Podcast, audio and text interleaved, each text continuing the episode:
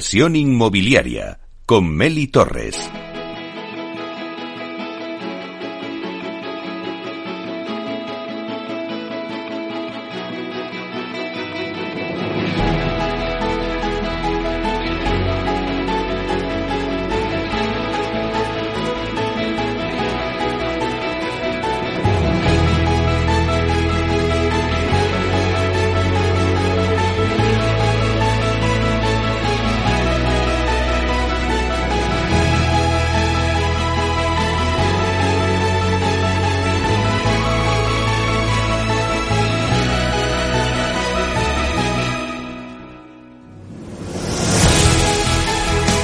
La entrevista de la semana que hoy se la dedicamos a Hernán San Pedro, director de Relaciones con Inversores y Comunicación Corporativa del AR España, Socimi especializada en centros comerciales que participa en el 18 Congreso Español de Centros y Parques Comerciales que se celebra desde ayer y hasta mañana. Se va a estar celebrando en el pabellón de la navegación de la Expo de Sevilla. Así que nos vamos hasta Sevilla para darle la bienvenida. Buenos días, Hernán. ¿Qué tal, Meli? Buenos días, buenos días a todos los oyentes. Encantado de estar esta vez eh, desde Sevilla con todos vosotros. Bueno, eres nuestro corresponsal. Te hemos puesto hoy el cargo, Hernán, de nuestro corresponsal en Capital Radio en Sevilla del Congreso que se está celebrando de, centros y parques comerciales. Hernán, eh, el Congreso se ha convocado bajo el lema La fuerza que nos une. Eh, ¿Qué impresión tienes de lo que lleva transcurrido de Congreso? ¿Vuelve a ser el retail un sector inmobiliario pujante y con posibilidades? Pues eh, mira, Meli, yo creo que lo que estamos viendo durante estos dos días en Sevilla, pues eh, responde muy bien a ese lema que tú comentabas de la fuerza que nos une. Nos une, como bien sabes, bajo el paraguas de la Asociación Española de Centros y Parques Comerciales, no solamente a los propietarios de los centros, como puede ser el caso de la de España. En esta asociación son miembros también los operadores, los retailers, asesores y todo eh, un, abanico enorme de profesionales que nos dedicamos a este mundo del retail y que nos hemos concentrado estos dos días en Sevilla. Eh, más de mil profesionales estamos durante estos días.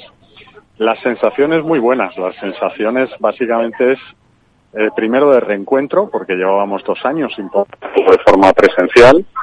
Después la normalización, es decir, estamos viendo cómo el, negocio de los diferentes eh, operadores en este mundo del retail se ha recuperado o está muy próximo a la recuperación y por lo tanto las sensaciones y el atractivo sobre el sector enormes.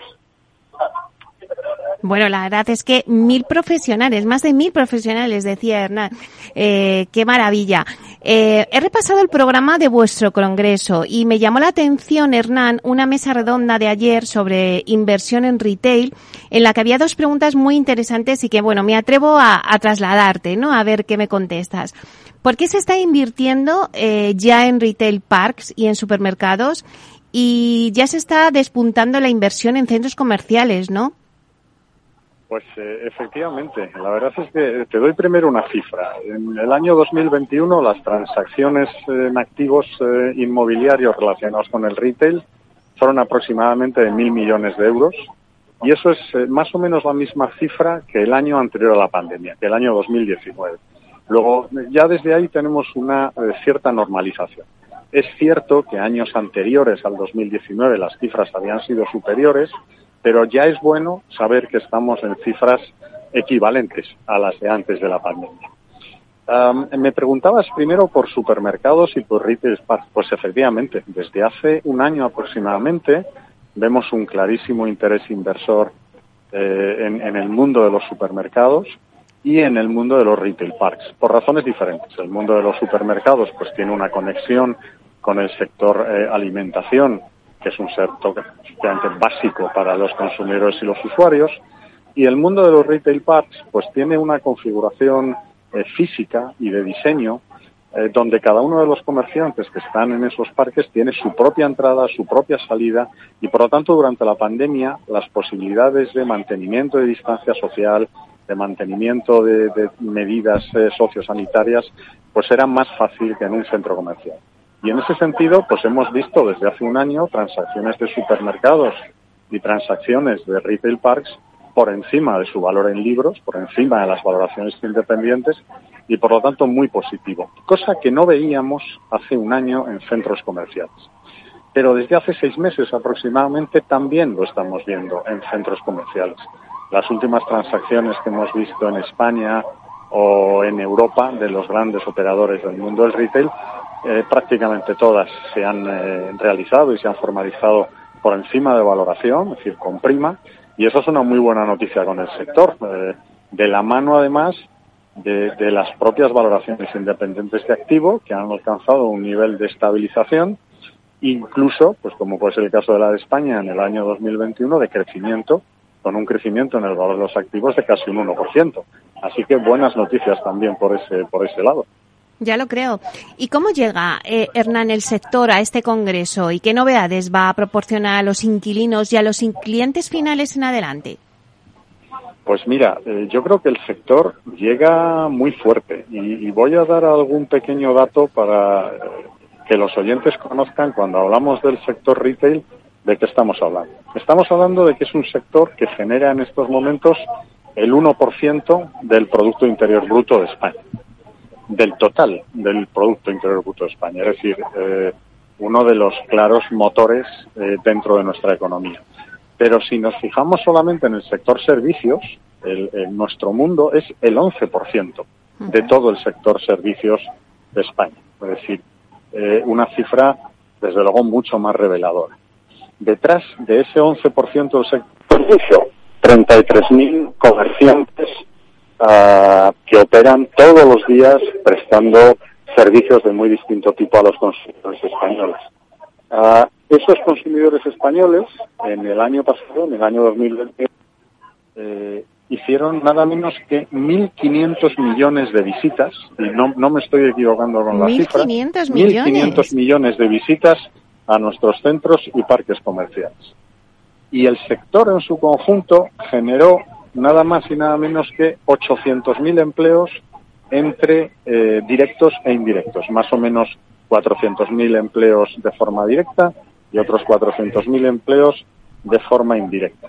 Y el volumen de negocio que todos estos visitantes eh, eh, hicieron fue de aproximadamente 40.500 millones de euros.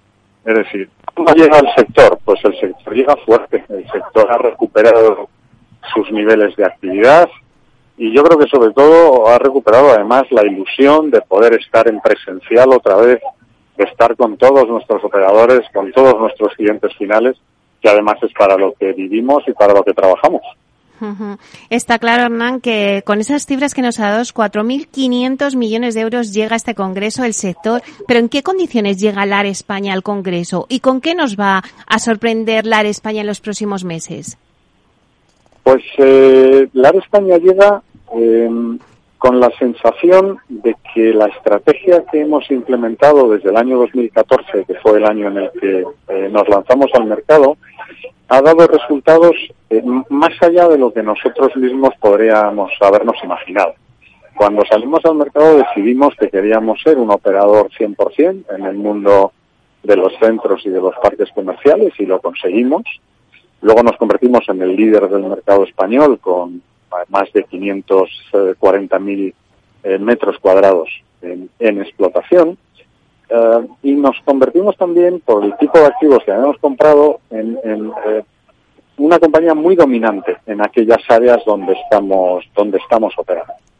Y eso, cuando llegó la pandemia, pues nos ayudó mucho, porque al final conseguimos ser esa palabra que ahora están, está tan de moda, que es ser muy resilientes, eh, mantener de forma, yo creo que bastante eh, relevante nuestros niveles de actividad y eh, haber pagado, haber sido capaces de pagar durante los dos años de la pandemia, durante el año 2020 y durante el año 2021, en ambos años, uno de los mayores dividendos de la Bolsa Española.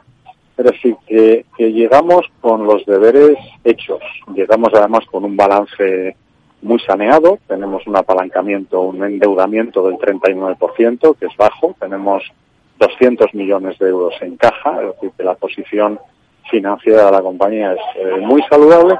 Y por lo tanto lo que vamos a ver en, los próximos tiempos de la mano de la España, pues es una compañía que vuelve otra vez a la actividad normal de rotación de activos, es decir, vender activos maduros, comprar otros activos a los que se les pueda generar valor, seguir teniendo unos resultados operativos lo más eh, fuertes posibles y por, y por lo tanto nuestro primer objetivo, intentar eh, que la rentabilidad para nuestros accionistas sea la máxima posible. Desde luego nuestro objetivo será mejorar el dividendo que hemos pagado el pasado 27 de mayo y que era más o menos un 7% de rentabilidad por dividendo, pues vamos a intentar en el año 2022 mejorarlo. Así que la compañía pues está muy ilusionada con muchos planes, eh, con todos los equipos eh, con un altísimo grado de motivación y buscando oportunidades en el mercado, que es lo que nos puede eh, facilitar pues dar una rentabilidad adicional a todos nuestros accionistas y a nuestros inversores. Y Hernán, si nos volvemos otra vez al Congreso, eh, ¿cómo has encontrado a los agentes sectoriales que os habéis reunido en Sevilla? ¿Crees que estamos ante una nueva edad de oro del sector? Pues, eh, a ver, eh, como sabes muy bien, el sector eh, durante los últimos años, pues primero de la mano de, del, del impacto del comercio electrónico, del e-commerce, eh, mm. luego del Brexit, eh, luego de la propia pandemia, pues ha sido un sector que ha estado, eh, digamos, un poco convulso en, en, los últimos en los últimos tiempos. Uh, sin embargo, algo se está moviendo en el mundo del retail. Lo estamos viendo en, muy diferentes campos desde empezando desde abajo hacia arriba. Lo vemos en el consumidor final que cada vez va más a nuestros centros comerciales. Lo vemos en nuestros eh, comerciantes, en nuestros operadores que siguen abriendo superficies, que siguen ampliando sus locales, que siguen apostando por este negocio. Lo vemos en los eh, inversores y en los accionistas que tienen un interés renovado por el sector, que entran en las compañías, que compran eh, participaciones, eh, que se vuelven a interesar. Lo vemos en el mundo del mercado financiero, en el mundo de los analistas. Uh, el otro día leía eh, el, el, último informe de un broker global, de los más, más importantes, cuyo título era Algo se mueve en el retail, eh, ¿cómo jugar este, esta opción? Es decir, que creo que 2022 puede ser el año en el que dentro del mundo inmobiliario, eh, como sector, pues va a tener un papel determinante en este momento convulso que vivimos de la economía como sector refugio, creo que retail puede ser eh, probablemente el que acoge eh, la mayor de las sorpresas en términos de actividad, de rentabilidad y de operaciones. Uh -huh. Y Hernán, ¿qué consejo le darías al inversor? Pues, eh, a ver, eh, hay que recordar que nosotros somos una eh, compañía cotizada y que como compañía cotizada eh, no, no nos gusta mucho recomendar o hacer una recomendación de compra sobre nuestra propia compañía. O sea que me, me voy a, nos parece más ser el, el hacerlo sobre el conjunto del sector. Lo que va a encontrar el inversor ahora mismo, la recomendación que, puede hacer el sector en su conjunto es, eh, miren ustedes al sector retail, lo que van a encontrar son compañías rentables, compañías resilientes, compañías bien gestionadas, compañías que dan alegrías a sus eh, accionistas y que además eh, las van a encontrar en el mercado, sobre todo en el mundo de las cotizadas, en el mundo de las socinis, a unos precios francamente interesantes, porque por los motivos que antes comentábamos, todavía arrastramos un descuento sobre el valor de nuestros activos si lo miramos desde el punto de vista de, del valor en bolsa, del precio en bolsa. Es decir, en estos momentos pueden comprar barato algo que vale mucho más y que vía rentabilidad por dividendo, pues eh, seguro que se van a llevar una gran alegría al final de cada ejercicio. Hernán, está claro que en el Congreso se está viendo esa fusión de, tecnologías físicas, digitales, biológicas en las compras y en las relaciones, ¿no? Eh, podríamos resumir que, quizá eh, el sector se está centrando en incorporar nuevos y emocionantes conceptos, ¿no? El, eh, mejorar la experiencia de los espacios comunes, incorporar usos centrados en el bienestar y actualizar la tecnología para crear experiencias fluidas y eficientes de las que tanto hemos hablado aquí en el programa tú y yo, sin olvidar la sostenibilidad, la ética, el entretenimiento y que el futuro, pues, eh, pues la verdad es que va por esa línea, ¿no? O sea, esas experiencias que tiene que vivir el cliente, no solamente de compras, ¿no? Que hemos visto que va más allá. ¿Eso es lo que se engloba ese sentimiento dentro del Congreso? Pues eh, yo creo que eh, lo que se respira dentro del Congreso es incluso ya un paso más adelante de, ese axioma eh, que durante muchos años hemos usado, que era la combinación de oferta comercial y de oferta experiencial. Yo creo que los profesionales que estamos en el Congreso este año, yo creo que estamos viendo más facetas eh, de lo que puede ser este negocio. E, está claro que la oferta comercial, una buena oferta comercial diversa, eh, es fundamental, es la base de nuestro negocio. Y como tú muy bien apuntabas, eh, conectado con la eh, oferta comercial, eh, pues está la tecnología, como yo creo que ocurre prácticamente en todos los sectores de la actividad económica. Es decir, que hablaríamos ya de oferta comercial y tecnología y por lo tanto combinación entre las posibilidades de compra online y offline, es decir, las posibilidades de comprar eh, vía eh, comercio electrónico o de forma presencial. La integración cada vez es más grande. Pero luego, eh, como tú también muy bien decías, no hay que olvidar el mundo de la experiencia. Y el mundo de la experiencia conectado a las dos anteriores ya nos da una visión del negocio completamente diferente. El cliente final tiene que sentir y, tiene que saber que cuando va a cualquiera de nuestras superficies lo que va a encontrar es oferta de gran calidad, eh, posibilidades de combinación de esa oferta con la tecnología y una experiencia y una capacidad de, tener experiencias enormes. Y luego yo creo que se respira eh, un cuarto concepto que no es que lo tuviéramos olvidado, ni mucho menos, pero que cada vez adquiere una mayor importancia, que es la calidad. Es decir, todo eso, es decir, la oferta comercial, la combinación con la tecnología y el mundo digital, y la combinación con la experiencia hay que hacerlo con niveles de excelencia. Lo que estamos viendo es que en el momento que a los clientes finales se les da una oferta excelente, el cliente eh, va a los centros, repite en los centros, hace más visitas, eh, gasta más y, y, por lo tanto e, ese concepto de calidad, de excelencia a la hora de hacer las cosas ah, es fundamental. Es decir, no, no basta solo con saber hacer las cosas, y nuestro sector sabe hacer las cosas muy bien, hay que hacerlas de forma excelente. Y eso es un poco lo que se respira estos días en, las ponencias, en las reuniones, en los corrillos, etcétera, etcétera. Claro, la verdad es que, eh, como bien decías, al final ese viaje del cliente no ya no se centra solamente eh, en la compra final, sino en una serie de experiencia eh, pues desde el principio, eh, que proporcionando valor al cliente antes, durante y luego después, ¿no? Al final yo creo que se trata de que se ha pasado de una transacción de, de compra a realmente es una relación, ¿no?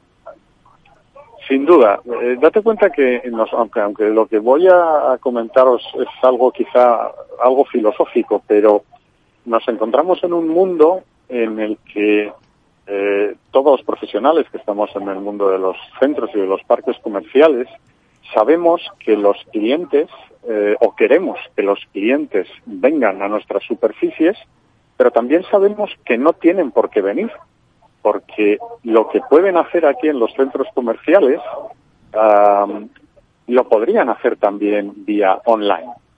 Y por lo tanto, eh, ese axioma de queremos que vengan cuando no tendrían por qué venir, se convierte en el eje de toda nuestra estrategia. Claro. Correcto. Pues Hernán, un placer. Estamos oyendo eh, a la gente de fondo, o sea que hay movimiento por ahí por el Congreso, esas ganas que tenías de, bueno, pues de unir todos, esa fuerza que nos une, ese lema, ¿no? Eh, que se ha creado el Congreso. Muchísimas gracias por, por ser nuestro corresponsal, por, por contarnos lo que está pasando ahora mismo allí en Sevilla.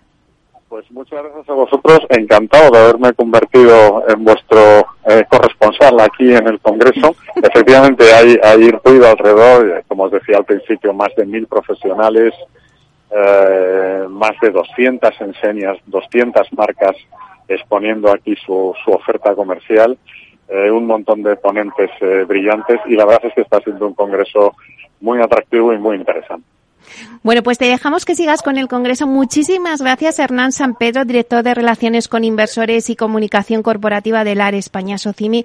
Muchísimas gracias por estar con nosotros, Hernán. Gracias a todos vosotros, Meli. Ha sido un placer, como siempre. Hasta pronto. Adiós, hasta luego.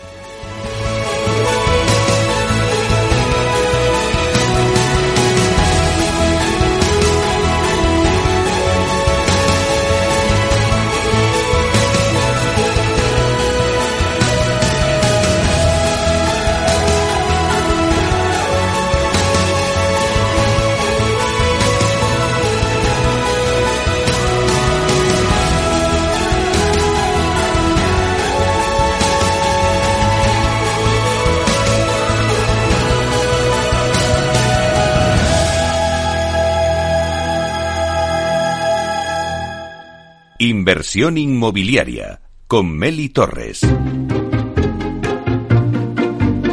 Bueno, os hemos traído todas las noticias, nos hemos ido hasta Sevilla eh, al Congreso de Centros Comerciales que está teniendo en estos momentos lugar allí y os hemos hecho un poco un resumen ¿no? a, través de, Hernán San Pedro de lo que está pasando y de las tendencias que está eh, pues despuntando un poco en el sector de los centros comerciales. Bueno, después ahora eh, pues os vamos a ofrecer nuestra sección de la vía sostenible con Vía Agora y os vamos a hablar de BIM, esta metodología eh, que bueno, pues luego os profundizaremos. Y después vamos a dar un repaso al mundo Proctec y vamos también a hablar de la inversión inmobiliaria y lo haremos de la mano de Urbanitae. Y luego a las 12 tenemos eh, el debate que vamos a hablar hoy del marketing en el sector inmobiliario. Vamos a ver un poco su evolución, presente y futuro.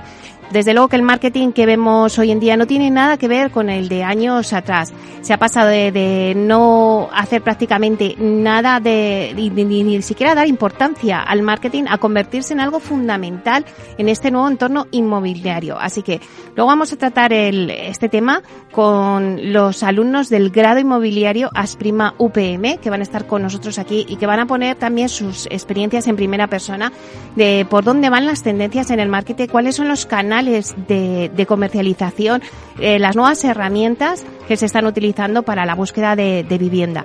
Así que todo esto lo tendremos nada en breve, de 12 a 1.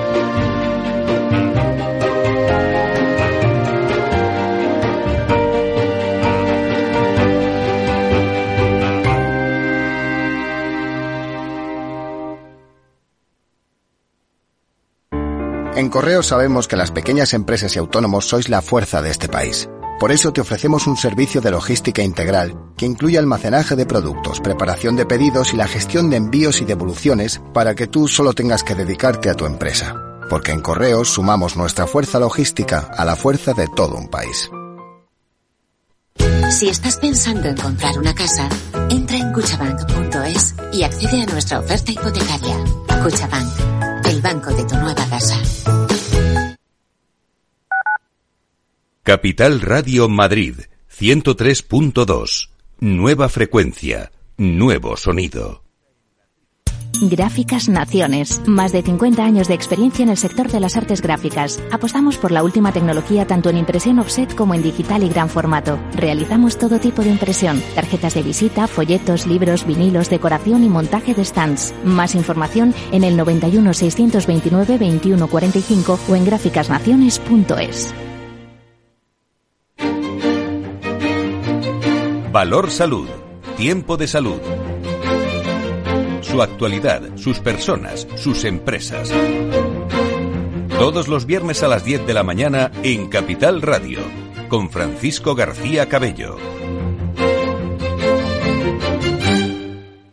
Capital Radio, la genuina radio económica.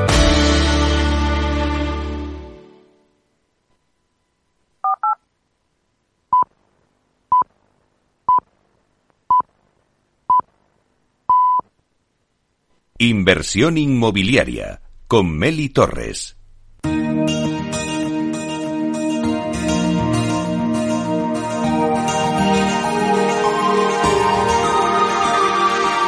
En nuestra sección La Vía Sostenible con Vía Ágora, os contamos la transformación de la vivienda del futuro enfocada en una construcción sostenible como pilar principal.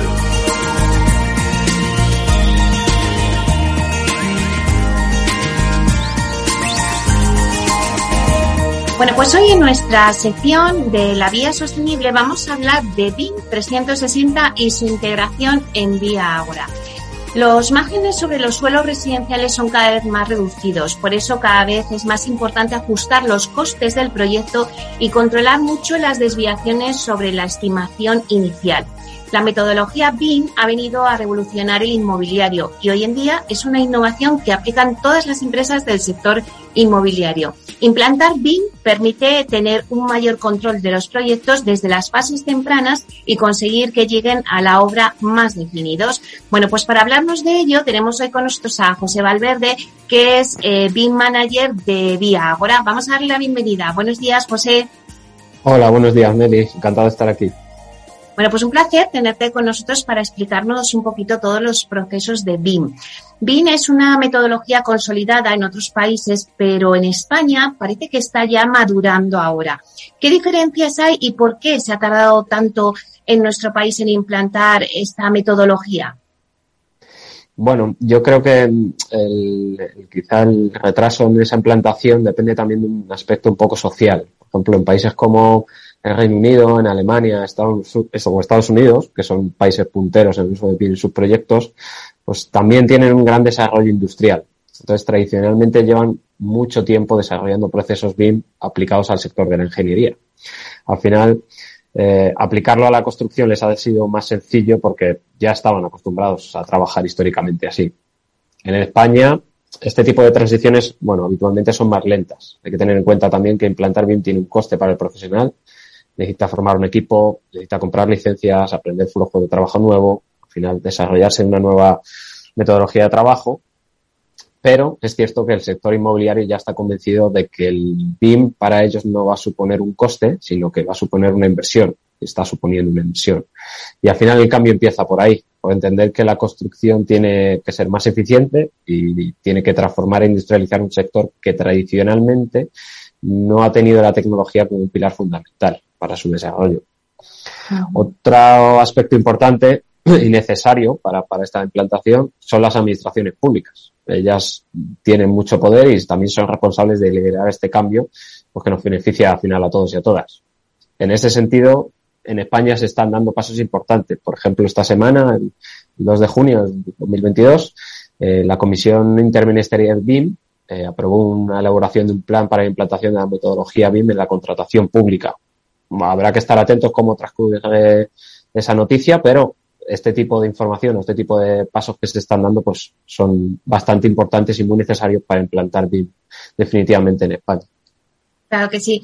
¿Y qué ventajas eh, trae la metodología BIM al sector de la construcción? Bueno, yo creo que la principal ventaja es la digitalización de un sector que, que tradicionalmente estaba poco digitalizado. Al final, trabajando de esta manera, conseguimos crear bueno, unos gemelos digitales que contienen una información útil para toda la fase del proceso constructivo y el ciclo de vida de los activos, también es muy importante. Además, fortalece y mejora ciertos flujos de trabajo tradicionales, eh, hace los proyectos de mucho más colaborativos, donde todos los agentes intervienen en una etapa como más temprana y al final se desarrollan debido a este tipo de cosas, pues, proyectos de mayor calidad y con unos plazos de ejecución mucho más reducidos. Nosotros desde la Corporación Viagora estamos consiguiendo desarrollar, proyectos mejor coordinados y con, sobre todo con un mayor control del coste. Tenemos los proyectos eh, en ese sentido mucho más controlados.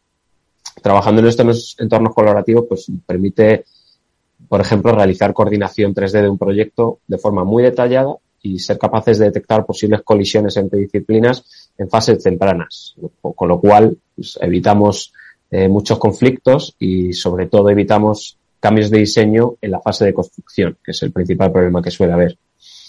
Además, nosotros desde la Corporación Viagra, gracias a la incorporación de los procesos industrializados que desarrolla Lignintet, que es miembro de la Corporación Viagora, pues estamos consiguiendo una reducción sensible de plazos en la construcción, ofreciendo un proyecto de mayor calidad, que es muy importante. Bueno, tú lo has dicho, José, en la corporación Viagora lleváis apostando por esta tecnología desde hace muchos años. ¿Cómo está siendo su integración? Sí, lleva mucho tiempo porque al final desde la corporación Viagora tenemos un compromiso muy claro con la tecnología y con las oportunidades que nos ofrece para hacer nuestros proyectos y para mejorar la calidad de esto, que para eso también está la tecnología. Nosotros consideramos que el uso del BIM, pues lo que comentaba antes, no, no lo analizamos como un coste, sino como una inversión que repercute directa y positivamente en cada uno de los miembros de la corporación. La verdad es que la integración eh, generalmente surge de manera muy natural. Nuestro equipo, todos tenemos una convicción clara de que para desarrollar mejores proyectos y sobre todo ser competitivos en calidad, en coste y en plazo, la integración del BIM es fundamental y, lo entendemos como una parte imprescindible para toda la fase del proyecto constructivo. Claro. ¿Y qué beneficios habéis observado en vuestros proyectos? Es verdad que me hablabas antes pues de reducir los plazos y de la calidad, pero ¿qué beneficios eh, habéis observado? Bueno, son muchos. Eh, el uso del BIM en Diagora aparece de forma como muy transversal. Nos ayuda a desarrollar e integrar los proyectos de construcción que de otra manera nos requeriría muchísimo más esfuerzo. De hecho, ese es uno de los principales beneficios. Estamos trabajando de una manera mucho más eficiente. Comercialmente, por ejemplo, también nos ayuda a que los gemelos digitales que nosotros desarrollamos, pues al final al cliente final le permitan tener como una visión más realista, más detallada de la vivienda que, va a comprar eh, en una decisión tan importante como comprar una vivienda, pues le ayuda como a sumergirse más en el producto que al final eh, va a comprar. Además, eh, gracias a la Fundación Gómez Pintado y el compromiso social que tiene, pues estamos tomando decisiones de diseño que repercuten directamente en la sostenibilidad de nuestros proyectos. Gracias, por ejemplo, al análisis del ciclo de vida que estamos desarrollando, conseguimos reducir el impacto medioambiental y controlar los residuos generados. Incluso eh, estamos analizando la huella de carbono y, la huella hídrica de nuestros proyectos para adaptar el diseño y tomar decisiones eh, en nuestros proyectos desde una fase mucho más temprana. Claro, todo eso es fundamental. Fíjate, eh, si tenemos que mirar hacia atrás, ¿no? Como se decía antes, y todo lo que nos puede proporcionar el BIM, el poderlo en fases ya tempranas eh, ajustar, ¿no? El diseño, pues es una maravilla. sí que es verdad que se trata de una metodología y por ello debe adaptarse al proceso de proyecto del promotor y no al contrario.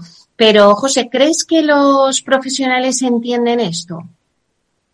Bueno, aquí hay mucho debate y, es muy diverso. Quizás sería como una cuestión muy omnipresente cuando estamos hablando de BIM. Al final, nosotros desde la corporación Viagora, como he dicho antes, creemos en la tecnología y en la implementación de procesos pues, que nos ayuden a ser mejores. El éxito del BIM, personalmente creo que reside en adaptar aquellos procesos y flujos de trabajo BIM de tal manera que tu compañía se vea beneficiada y potencie todo lo bueno que tienes.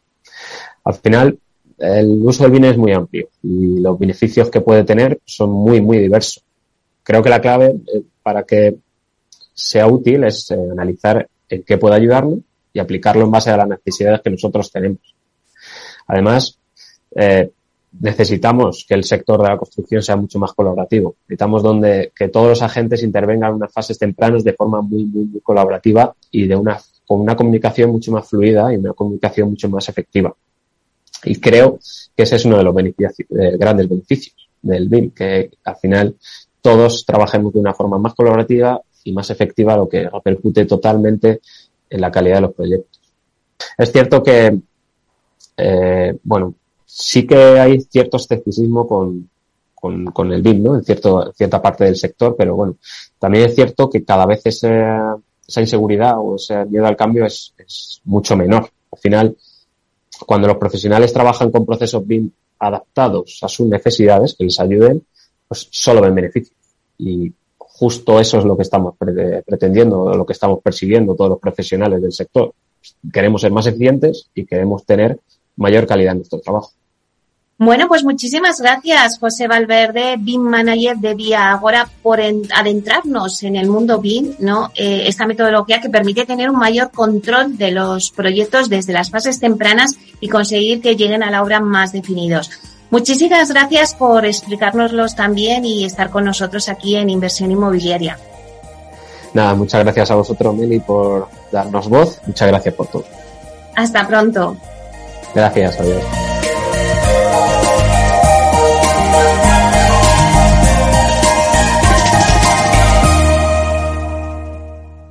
Inversión inmobiliaria y PropTech con Urbanitae, un espacio donde descubriremos las nuevas claves financieras que están cambiando el sector inmobiliario gracias a la transformación digital.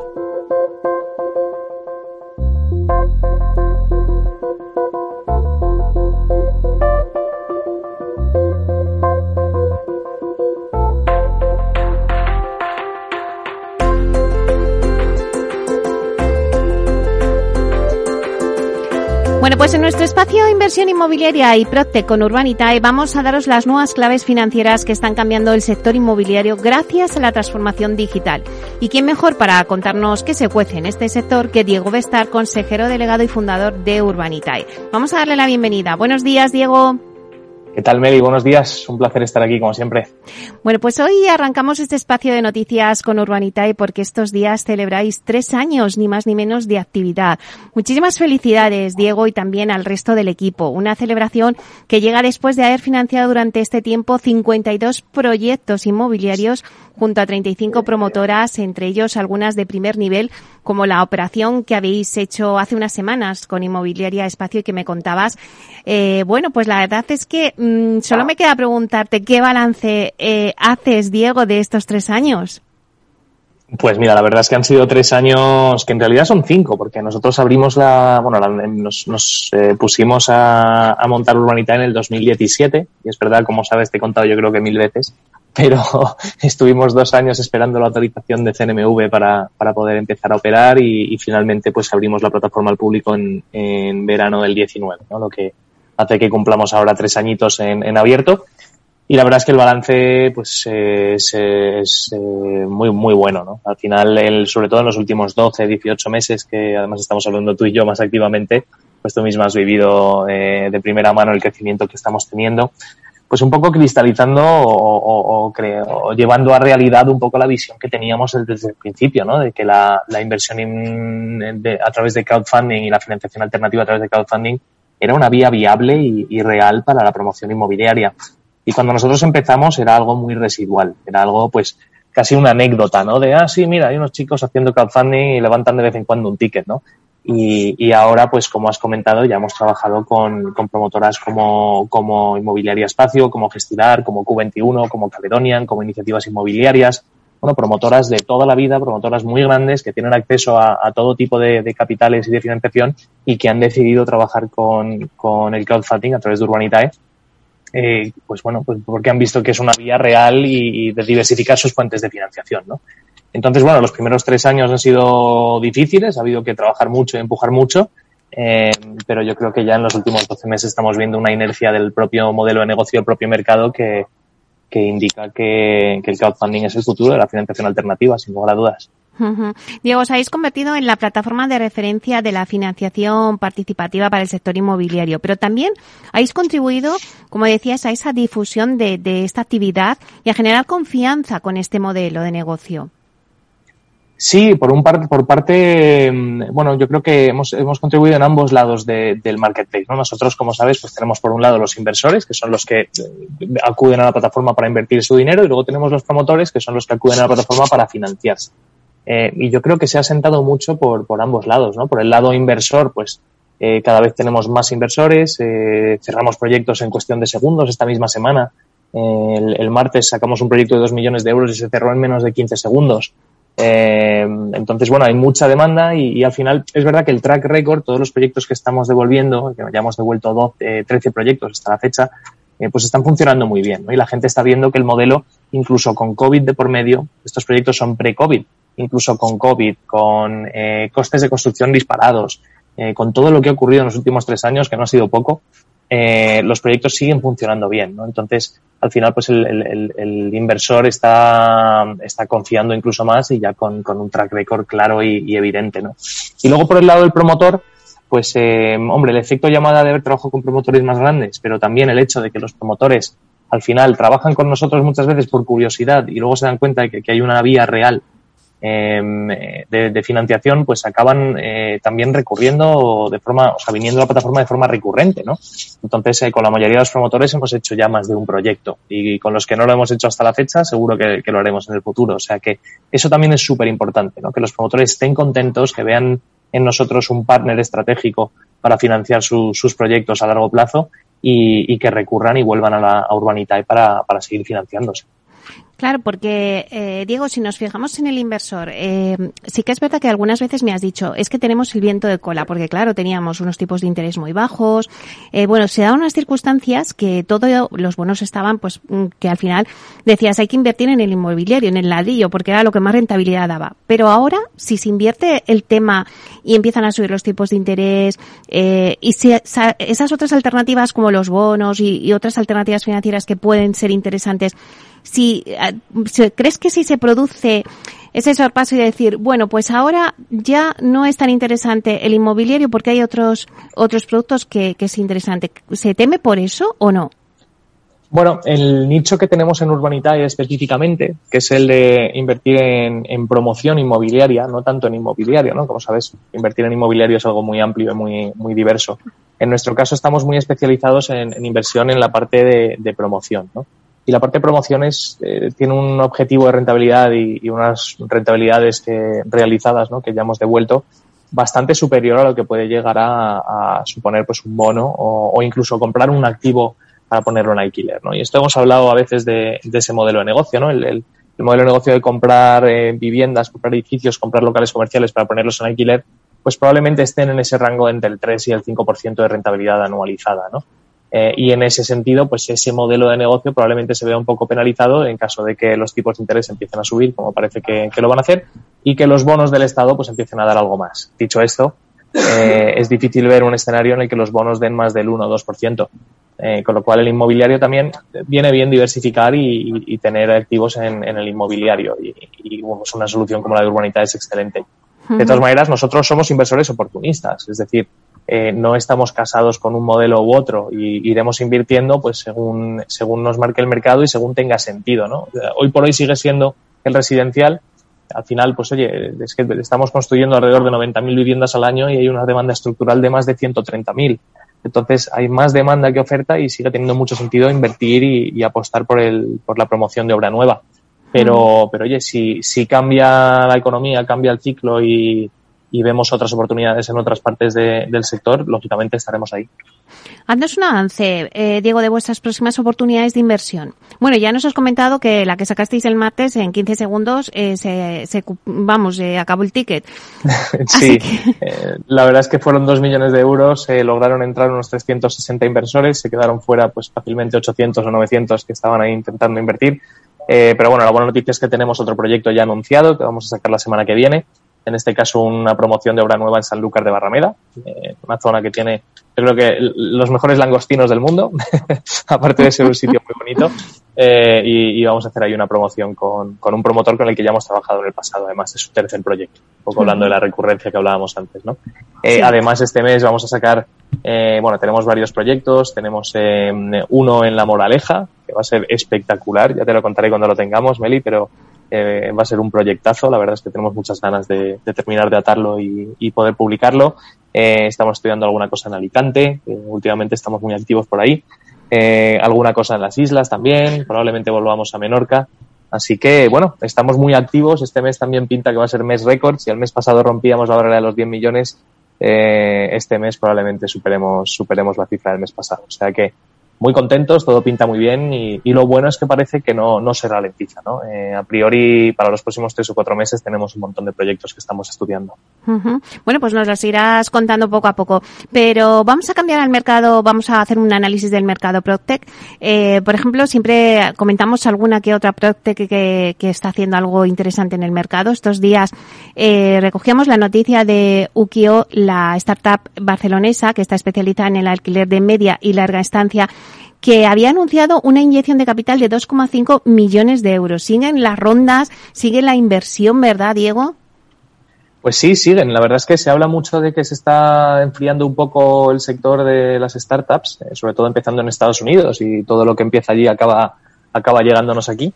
Eh, pero la verdad es que el PropTech no tiene pinta de estar ralentizándose ni mucho menos. Seguimos, seguimos con rondas como la que comentas, Ukio.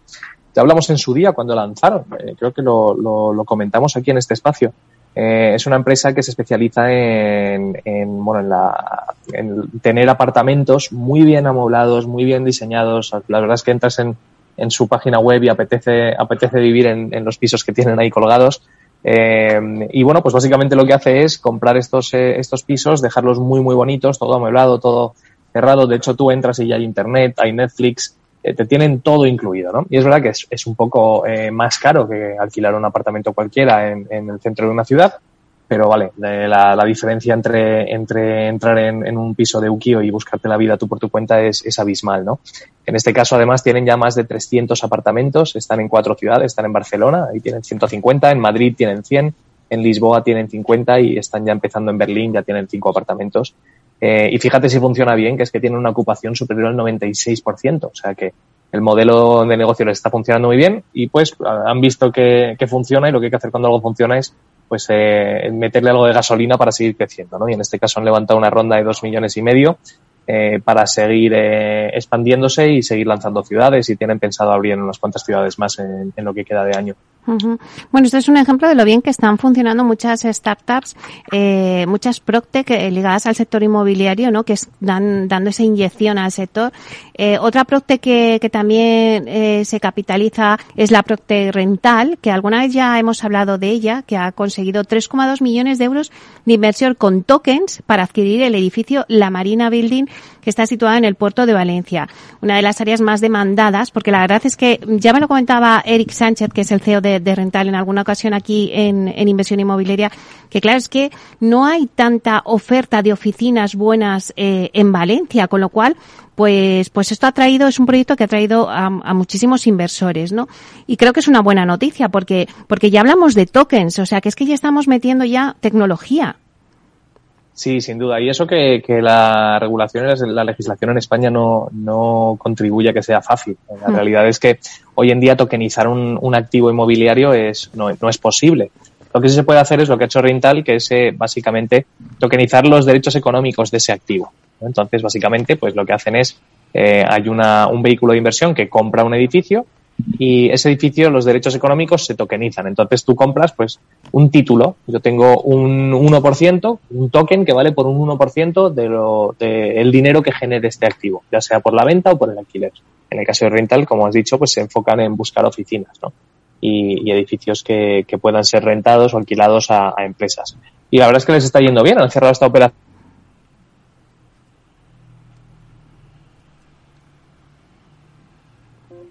Uy, no sé, se nos ha cortado con Diego, él nos estaba contando el tema de rental, de cómo están haciendo esa tokenización de activos eh, de ese edificio en la Marina, en el puerto de, Valencia, que lo han tokenizado y los inversores han podido tocar un token. Pero bueno, se nos ha cortado la conexión. Bueno, ya estábamos de todas formas al final de, de la sección. Diego nos ha estado contando y haciendo un repaso, ¿no? A, a estos tres años de balance de Urbanitae y estábamos ahora un poco en ver las noticias Proctec de, de, algunas de las startups que están haciendo rondas de financiación interesantes. Hemos comentado la de, de Ukio con una inyección de capital de 2,5 millones de euros. Ukio es una startup barcelonesa especializada en el alquiler de media y de larga estancia. Y bueno, pues también estábamos hablando ahora de la Procter Rental, que ha conseguido 3,2 millones de euros de inversión con tokens para adquirir el edificio de la Marina Building situado en el puerto de Valencia. Una de las áreas más demandadas porque la verdad es que en el centro de Valencia hace falta no eh, oferta de, de, oficinas que en este caso son oficinas de buena calidad. Bueno pues vamos a despedir a Diego porque no logramos conectarle así que le mandamos un beso desde aquí. Diego Bestar consejero delegado de Urbanita y seguimos con nuestro programa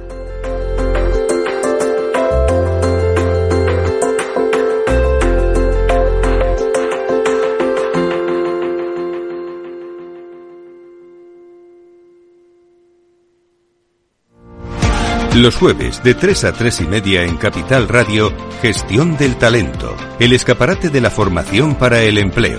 Expertos formadores, agentes sociales y representantes de la Administración se dan cita en este espacio para impulsar el valor de la formación y el talento. Un espacio de Fundae, la Fundación Estatal de Formación para el Empleo, dirigido por José Joaquín Flechoso.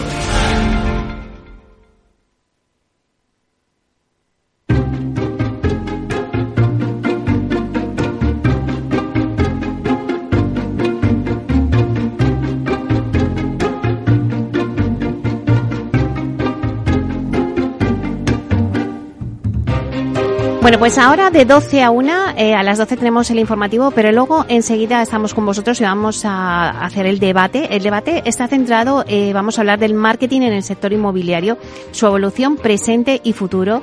La verdad es que el marketing que vemos hoy en día no tiene que nada que ver con el marketing que hemos vivido años atrás.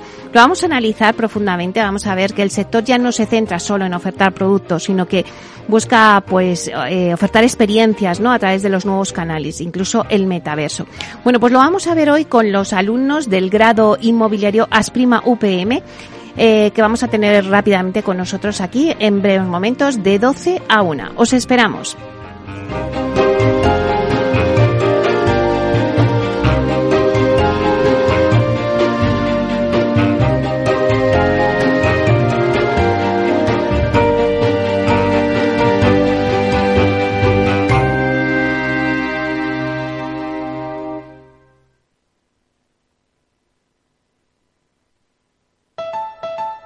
¿Quieres conocer lo que mueve a los líderes globales? ¿Lo que les apasiona? ¿Lo que les asusta? ¿Lo que aprenden cada día? Te los traemos cada semana a Capital Radio.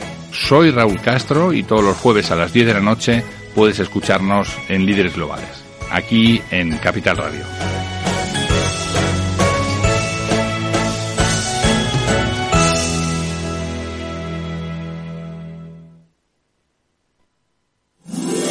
Todos los lunes a las 12, en directo en Capital Radio, la actualidad de personas y empresas en el Foro de los Recursos Humanos, primer espacio en la radio y en Internet dedicado a la gestión de personas y directivos en nuestro país. Pero más que nunca nos toca hablar de aspectos humanos. Voces acreditadas, profesionales del sector, empresas destacadas, empleados, líderes, todo sobre los recursos humanos. Un año más estamos con todos ustedes eh, en este espacio único en la radio y en nuestros contenidos dedicados a la diversidad. En la radio siempre en directo desde hace 18 años. Antena de Oro 2020. El Foro de los Recursos Humanos. Los lunes a las 12. Con Francisco García Cabello.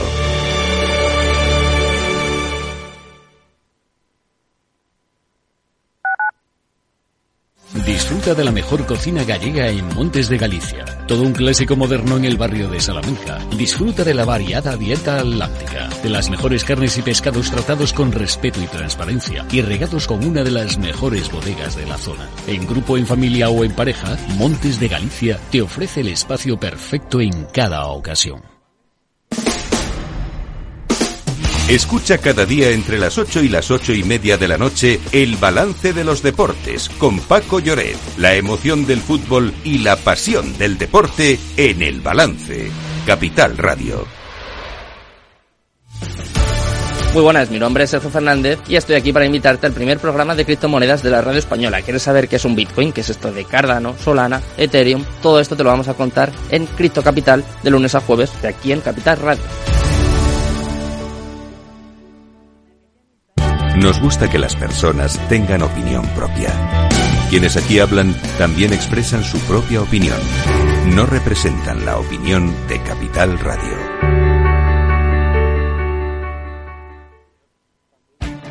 Esto te estás perdiendo si no escuchas a Rocío Arbiza en Mercado Abierto. Rubén García Páez, director general en Iberia y Latam de Columbia Threadneedle. Yo creo que la tecnología es de todos los sectores quizás el sector por excelencia más estratégico, ¿no? que está presente, lo hemos visto en la evolución de otros sectores. Con lo cual, eh, creemos que es en cualquier planificación financiera de largo plazo, insisto, de largo plazo, la tecnología tiene que estar muy presente. ¿no? Eh, ¿Qué ha ocurrido? Que en los últimos años la tecnología, sobre todo las grandes compañías, las fans, las cuatro o cinco grandes, han acaparado, digamos, el crecimiento, pero la tecnología va más allá. Mercado Abierto con Rocío Arbiza.